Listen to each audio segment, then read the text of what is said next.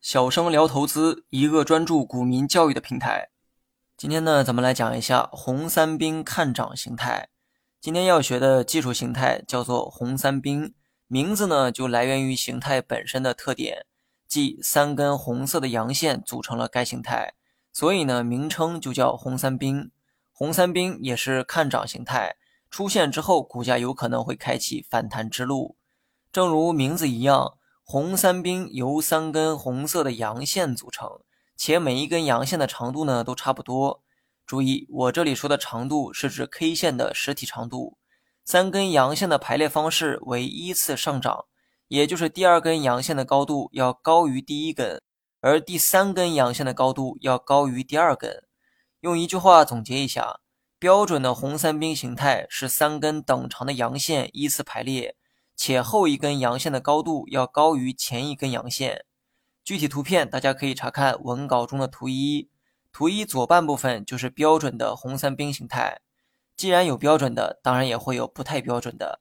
比如说图中右半部分的走势，同样是红三兵形态，但右边的形态有一个明显的特征，那就是阳线的长度正逐渐变短。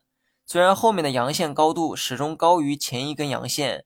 但阳线本身的这个长度却明显缩小，这种形态是红三兵遇阻形态。言外之意，虽然红三兵是一种看涨形态，但如果出现的是遇阻形态，那么其看涨的信号将会适当的减弱。换句话说，相比标准的红三兵而言，遇阻形态的红三兵没有那么强的看涨含义。欢迎各位去关注“小生聊投资”这个同名公众号。更多实战技巧等你来学。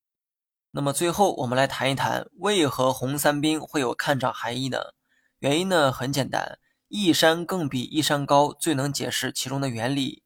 阳线本身呢就具有看涨的含义，同时呢也意味着买方开始做多，而这种动作持续了三遍，足以证明买方的决心非常坚定。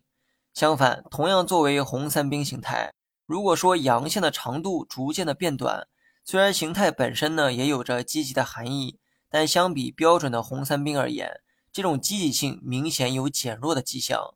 因为阳线越短，说明买方做多的意愿没有那么强烈，所以红三兵的阳线最好是等长的阳线。当然，你不需要用尺子去量阳线的长度，肉眼看着合适就好。红三兵后面用兵做形容啊是有原因的。如果每个兵的身高差距比较大，走出来的方阵就做不到整齐划一，也体现不出整个团体的秩序。三个兵的所占高度虽然一个比一个高，但他们自身的这个身高其实呢是差不多的。所以研判红三兵形态的时候，尽量呢去挑选标准的红三兵形态。例如图二所示的那样，形态越标准，看涨的准确性就越高。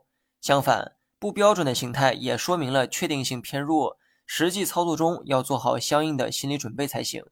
另外，与红三兵相对的走势啊，叫做黑三兵形态，即三根阴线并列在一起，而且这个长度呢比较类似，阴线的高度则是一个比一个低，如图三所示的那样。而这种形态代表看跌信号，你学会了吗？